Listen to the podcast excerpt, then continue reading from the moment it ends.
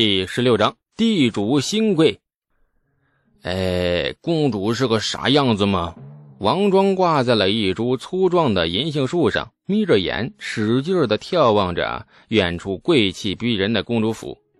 没看见呢，进了村一直都没有露面，村子人都没有见着啊。王直的神情也很向往，少年人情窦初开的期待一览无遗，也应该比杨寡妇漂亮吧。说着呀，这双手划过了一个很夸张的手势，那屁股少说该有两个磨盘那么大，好生养啊！这李素很不想搭理他们，大家少说也有一千多年的代沟，那现在他实在忍不住了。王老二，你说话小心点这种话我们几个说说无所谓，千万不要传到村子里，不然会被官府问罪，背地里少提公主。王庄比王直大两岁，也到了懂事的年纪，闻言愣了一下。接着，嗖的一下从树上窜下来，照着王直的后脑就扇了一记重的。嘴货，啥大逆不道的话都敢往往外那么蹦啊！想死莫拖累爹娘！再听你胡咧咧，我废了你的舌头！李素没搭理二人，垂头用小锥子在一根扁扁长长的木头上钻孔。至于兄弟二人议论的话题。比如公主长什么样啊？公主府修得多气派呀！门口那对金无畏军士多么多么威风，等等等等，这些话题李素一句都不想搭腔，太遥远了，远的不像活在同一个世界。关于公主的话题根本就没有掺和的必要。李素，你在做啥呢？这王家兄弟好奇的凑了过来。李素头也不抬，牙刷，牙刷是做甚的呀？牙刷，哎，牙刷当然是牙刷了啊，刷牙的呗。难道用来洗马桶吗？受够了这个年代的柳条汁，每天在嘴里捅几下，洗完之后一嘴碎木屑，半天都吐不干净。李素的洁癖克制再克制，终于忍不了了。这几天细心的搜集了一些猪鬃毛，把它修建整齐，然后木头上钻孔，把鬃毛塞进小孔里，用那鱼胶固定住。一个简易版的牙刷，大功告成。怎么样，既美观又精致吧？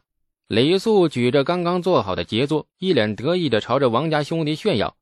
阳光下，那只凝聚了心血的牙刷像法器一般，发出了万道金光，宝相十分的庄严。牙刷有了，这牙膏却是个问题。关于它的成分，算了，用盐吧。李素想过的只是悠闲而又懒惰的日子。绝对不会用太复杂的问题来为难自己，比如牙膏成分什么的。哎，这个是个啥呀？王庄接过李素手里的牙刷，好奇的端详许久。刷牙用的，塞进嘴里吗？说完，王庄做了一个令李素想杀他一万遍的动作。他把那只刚做好的牙刷塞进了自己的嘴里，然后来回抽动抽动，从嘴里抽出来。王庄很不屑地将牙刷递还给了李素，哼，不咋地，还给你。降龙十八掌咋练着来着？不管了。李素发了疯的在王庄身上打完了一套一整套的降龙十八掌，然后将牙刷狠狠地扔在王庄身上，送你了，傻财。开春了，正是农忙季节，李道正和李素更忙。朝廷赏了李家二十亩地，只靠父子二人是很难料理的。春播之时，李道正和李素累死累活三天三夜，人都快累趴下了。那父子俩喘着粗气，吐着舌头，谈了一下午的人生和理想，终于得出了一个很伤钱的结论。故人，没办法的事儿啊，这春播必须争分夺秒。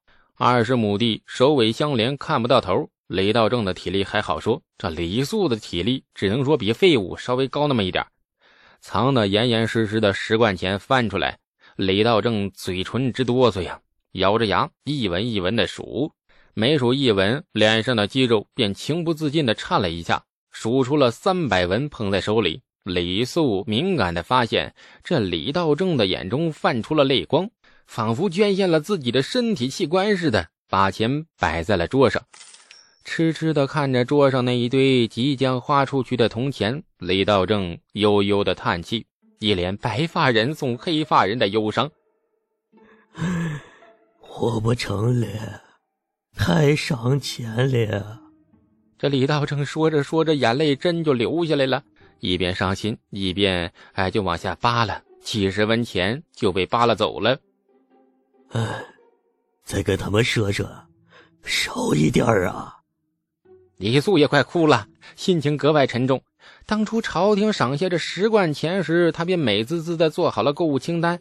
第一件事情要买一面大铜镜，每天照一个时辰的镜子，美美的欣赏自己的绝世容颜。现在看老爹这副小气样子，买铜镜这个美好愿望像阳光下的泡沫般破碎了。三百文钱，请了村子里十位庄户帮忙春播，耽误下来的农活几天便干完了。李素觉得价格很公道。李道正显然不这么认为，钱花出去后，便每天阴沉着脸，一副每天都过清明节的模样。从贫苦庄户一跃成为了小地主，不得不说，李道正的心态还未摆正。如果没有那件神出鬼没的降魔法器的话，李素倒是很想跟他老爹再一次谈一下人生和理想，告诉他何谓财富，何谓天下熙熙攘攘皆为利来利往。不过，那根本不讲道理的藤条成为了父子二人沟通的代沟。李素决定不发一语，每天欣赏一下老爹纠结肉疼的表情，那其实也挺赏心悦目的呀。东阳公主成了太平村最大的地主，圣旨说十十一百户，便意味着村里有一百户人家成为了公主庄子里的庄户。这一百户人家每年劳作之后，将原本要交给官府的粮税。转交给公主。新上任的地主婆很客气，一点没有摆皇家架子。花了三天时间，将公主府的内部事务打理清楚之后，东阳公主便亲自出门，依照礼节拜访了村里几位德高望重的宿老。因为礼制的原因，公主没给宿老们行礼，亲自登门拜访，已经是对庄户们天大的抬举。宿老们感动的是泪流满面，涕泪横流啊！指天画地发誓，一定要将庄户们料理妥当。谁敢调皮捣蛋扎刺儿，那必取他项上人头，将首级做成酒器，赠予他公主的案前。这考虑到公主是女儿家，酒器上面可以格外的给公主雕几朵花牡丹。不知道公主当时是什么心情啊？听说离开时俏脸蛋儿有点发白，脸上堆起了笑容，那个跟哭似的。很快。主家的新规矩就是那啥，哎，具体是那啥，星星啊，这屏蔽了，咱也不知道他写的啥。说着新规矩，其实一切都是萧规曹随，基本上没什么变动，只是多了一条新政，也是唯一的亮点。东阳公主决定在太平村东头建一座学堂，兴办村学。公主办村学的目的其实很简单。俗话说“强龙不压地头蛇”，这句话用在东阳公主身上很合适。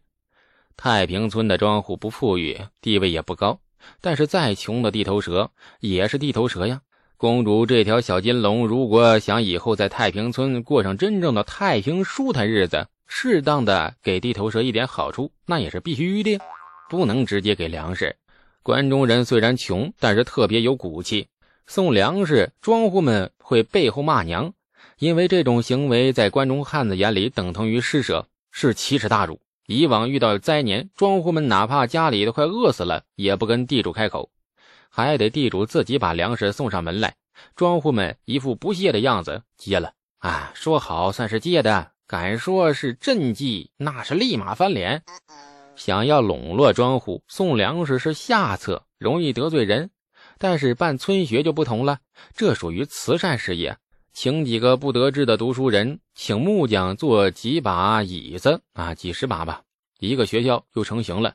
投资小，收效大，不仅能迅速笼络民心，为老李家收获一大片点赞之声，而且呢，说不定将来还会给朝廷输送一两个栋梁之才，又是一举数得。这东阳公主年方十六，若说办村学的主意是她想出来的，你打死李素都不信。多半是出宫之前，李世民给他出的主意。一件小小的事情，里面透露出太多的政治气息。公主办村学的消息刚传开，李道正一大早就把李素从床榻上拎了起来，脸上散发出极度喜悦的神采。一扫这前几日花了三百文巨款的颓势，粗犷的面孔黑得发红，鼻梁左边的一颗黑痣像极了一只唱着欢快歌儿的苍蝇。啊啊啊！咋了咋了？家里失火了吗？雷素被老爹这副模样给吓到了，睡意朦胧的他顿时清醒，看了看老爹高兴的表情，雷素立马推翻了自己刚才的假设，转而换上了另外一个更有可能的假设：哎，你家仇人失火了？嘿，放屁！李道正今天很宽容啊，竟然没有抽他，反而亲昵般的轻轻拍了拍李素的头。收拾收拾，找件顺眼的衣裳换上。跟我去村学，村学读书。呃，李素呆愣半晌，定定的瞧着李道正的脸，想证明老爹其实在开玩笑。半晌，李素仰头哈哈干笑：“别闹，孩儿再睡一会儿啊，午饭时间你再叫我。”一个意犹未尽的呵气打到了一半，李素只觉得屁股上狠狠挨了一脚，接着身子腾空而起，一只粗壮的胳膊夹着他往外走，而李素像一只被狗熊掰下的棒子，夹在老爹的腋下，是摇曳不定。好希望快点长大呀，长大以后就不用再出现这么没有面子的姿势了。被老爹夹在腋下，一路往村学走去。路上，乡亲们纷纷侧目，人人脸上露出了尊敬又想笑的表情，很纠结。自从治好天花之后，雷素在村里赢得不小的声望，村里的长辈比以前更和善了，同辈或小辈更是敬仰无比。或许是得了家中长辈的叮咛，哎，这就遇到李素时，总会先给他行礼，然后让道，请李素先行。本集播讲。感谢您的收听，去运用商店下载 Patreon 运用城市，在首页搜索海量有声书，或点击下方链接听更多小说等内容。